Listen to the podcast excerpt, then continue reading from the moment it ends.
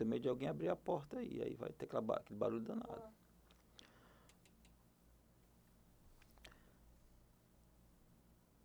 Bem-vindos ao podcast do canal Educação. Na aula de hoje, o professor Adriano Ramalho vai abordar para vocês um tema importantíssimo, a nova ordem mundial. Um tema fantástico, um tema sempre muito presente nas últimas edições de todos os vestibulares, tá legal? O tema nova ordem mundial sempre vem a calhar com questões de geopolítica. Período forte, nós temos primeiro detalhar que momento histórico foi esse. A nova ordem mundial se encaixa perfeitamente após o fim da Guerra Fria, aquele período bem longo, praticamente de 1945, final da Segunda Guerra Mundial, até 89, onde tivemos um grande símbolo, que foi a queda do Muro de Berlim. Resumindo, esse momento histórico nós vamos abordar agora, ele está muito direcionado após o período do fim da Guerra Fria, tá legal? O contexto da nova ordem mundial, como eu citei para vocês, após o fim da Guerra Fria, ele está encaixado num contexto de mudança econômica muito forte, principalmente quando se fala de questões militares e também de questões econômicas. Nós tínhamos naquele momento marcado pela Guerra Fria o mundo dividido em primeiro mundo, sendo os países capitalistas desenvolvidos, países de segundo mundo, sendo os países socialistas desenvolvidos, e os países de terceiro mundo, também conhecidos como países subdesenvolvidos e emergentes. O contexto da nova ordem, nós temos uma atualização dessa divisão do mundo e passamos a ter apenas os países do norte e países do sul.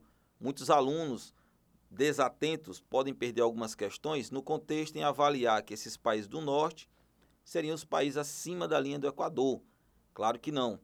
Os países do norte, quando são citados como países desenvolvidos no modelo da nova ordem mundial, seriam os países que estão geopoliticamente em um contexto econômico e também de influência militar mais avançados, mais desenvolvidos que os países do sul. Claro que não coincide, novamente falando, com a linha do Equador. E nessa atual formatação nós teremos os países do norte desenvolvidos e os países do sul subdesenvolvidos. Quando se fala de nova ordem, comentei com vocês, nós temos uma visão militar do processo e temos uma visão também econômica do processo. Por que militar? Quando se fala de nova ordem, temos uma palavra, um termo que é muito utilizado. O termo se chama unipolaridade. O que seria o termo unipolaridade? Quando se fala de unipolaridade, lembramos de um grande centro de poder militar. Quem seria esse grande centro de poder militar? Sem dúvida nenhuma, a economia, o país que saiu fortalecido após o fim da tal Guerra Fria. Quem teria sido essa nação? Essa nação, com certeza, o governo, o Estado norte-americano. Hoje, no contexto da nova ordem, essa questão unipolar se relata mais, está mais conectada, está mais direcionada para fins militares. Não estou dizendo, não estou afirmando que apenas os Estados Unidos têm um poder militar no mundo hoje, mas saiu muito fortalecido após o período da Guerra Fria. Um outro termo muito interessante deste período é a questão da multipolaridade. Aí nós já saímos um pouco do contexto militar e partimos para um contexto mais econômico. Tínhamos no momento marcado pela Guerra Fria o leste e o oeste, o capitalismo e o socialismo. Quando eu cito o termo multipolaridade, eu estou associando a um cenário novo, multipolar, vários centros de poder econômico. Quem seriam esses centros de poder econômico? Novamente, os Estados Unidos aparecem no cenário econômico, uma forte economia. Temos o Japão, que após a Segunda Guerra Mundial sofreu bastante, mas conseguiu se reerguer temos o contexto da União Europeia, um grupo fortíssimo de países do Ocidente Europeu, e temos também o contexto associado à China. E no cenário atual sabemos que embate tem um forte embate com o governo americano, principalmente nas questões comerciais, não militar, mas sim comerciais. A questão do aço, a questão dos produtos primários produzidos, a questão dos produtos eletroeletrônicos produzidos tanto na China como nos Estados Unidos. São alguns impasses econômicos. Mas, no contexto da nova ordem, não podemos esquecer desses dois termos. Unipolaridade, eu estou associando mais a questão militar, com certeza, com certeza, sem dúvida alguma, os Estados Unidos saíram muito fortalecidos. No contexto da multipolaridade, nós temos a questão econômica, e nós não vamos ter apenas os Estados Unidos no foco do poder, e sim grupos ou algumas nações, como eu citei, o Japão, a China, e um grupo muito forte que seria quem? A União Europeia. Outro cenário muito marcante da nova ordem mundial é o cenário do terror. Por que o terror? Sabemos que a maioria dos países que sempre tiveram objeções contra esse modelo capitalista, em um cenário que tem uma grande economia fortalecida militarmente, que no caso seriam os Estados Unidos, esses países não teriam força para o embate militar. E aí surgem, de certa forma, grupos terroristas, por isso falamos da questão do terror, grupos terroristas que tentam afetar economicamente essas nações capitalistas que saíram fortalecidas do período da Guerra Fria. E aí nós não podemos esquecer, sem dúvida alguma, do contexto que ocorreu, por exemplo, do World Trade Center, lá em Nova York. O 11 de setembro de 2001 marca essa tal guerra ao terror, essa busca dos países de menor poder militar afetar economicamente os países mais fortes. O cenário, quando se fala de guerra ao terror, temos o fato do 11 de setembro como um fato muito marcante. Pontos importantes: duas grandes torres econômicas americanas foram atingidas, vieram abaixo.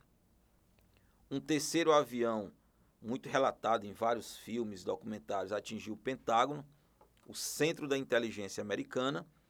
E um quarto avião que com certeza tinha como foco atingir a Casa Blanca foi derrubado na floresta da Pensilvânia um cenário marcante e que daí dá origem a um novo ciclo de conflitos, mas de conflitos de menor escala, mas focados em países capitalistas ocidentais.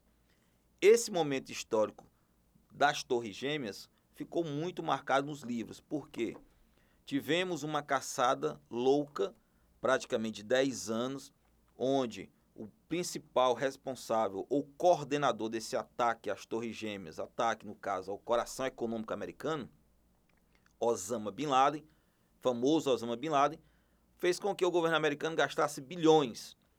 Propostas, centenas de bilhões de dólares estavam espalhados pelo mundo em busca de capturar Osama Bin Laden. Mas, na verdade, quem acabou capturando o tal líder do grupo Al-Qaeda foi o exército americano, norte-americano.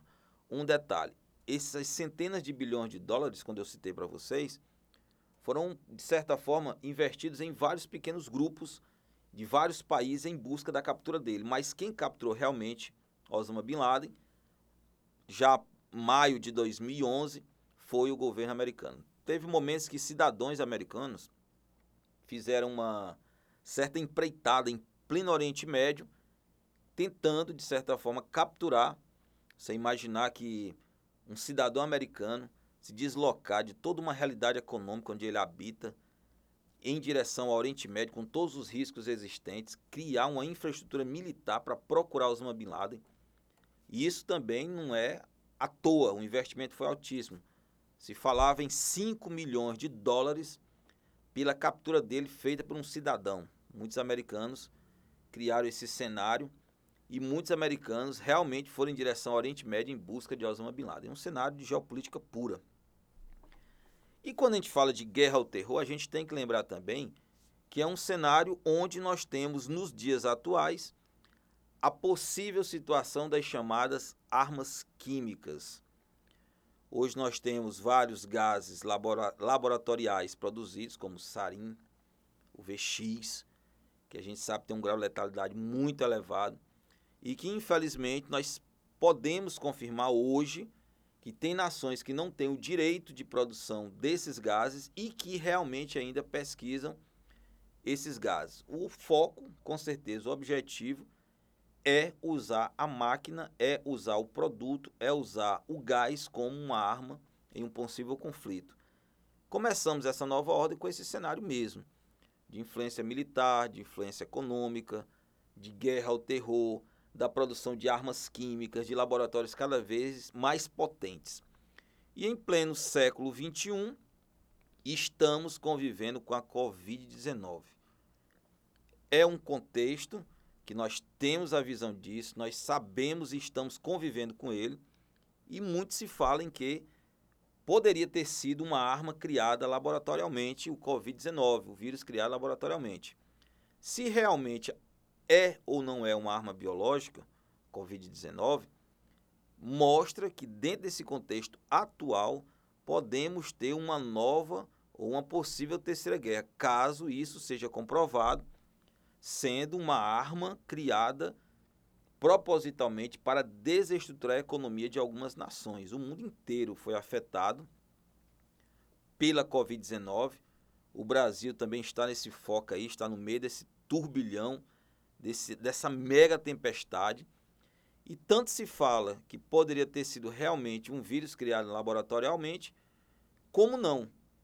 Caso tenha sido criado laboratorialmente, muda todo esse cenário da nova ordem mundial. Quando eu comentei sobre o embate China e Estados Unidos, eu comentei de um contexto que a gente vai continuar observando. A economia americana é a maior economia do mundo e a economia chinesa é a segunda maior economia do mundo. Sabemos que uma economia, para continuar crescendo, ela tem que investir maciçamente na geração de capital na geração de capital. Como se gera capital? Produzindo. Produzindo como? Na indústria, no comércio, a venda de produtos ou primários ou produtos beneficiados do país. E hoje o crescimento do PIB econômico chinês anual é o dobro do PIB econômico norte-americano. Alguns especialistas falam que poderíamos ter daqui aproximadamente 20 25 ou 30 anos, está nessa casa de 20 a 30 anos, o poder econômico chinês superar o poder econômico norte-americano. E um momento como esse, de plena pandemia, século 21, nova ordem mundial, a China superou rapidamente e continua sendo os países do mundo que mais manda insumos no momento atual para vários continentes, para vários países. O governo americano continua num embate muito grande tentando combater a Covid. Esperamos que 2020 ainda tenhamos a cura da Covid e que esse cenário econômico volte à estabilidade. Esse contexto, turma, da aula de hoje sobre nova ordem mundial é esse aí. É um cenário pós-Guerra Fria, um cenário que temos uma grande economia que surge forte, Estados Unidos, militarmente, também economicamente. Temos o cenário marcado pelos centros de poder na Ásia, muito forte o Japão e a China, a Europa muito unificada com a União Europeia e aqui na América os Estados Unidos sempre como centro do poder econômico. Vimos que esse cenário também é muito forte. Observar essas mudanças econômicas, o cenário que nós temos hoje da Covid pode ser um fato, pode ser um acontecimento que pode alterar os próximos 20 a 30 anos da economia mundial. E para finalizar, onde está o Brasil em todo esse contexto da nova ordem? Vivemos um contexto de uma política externa muito agressiva.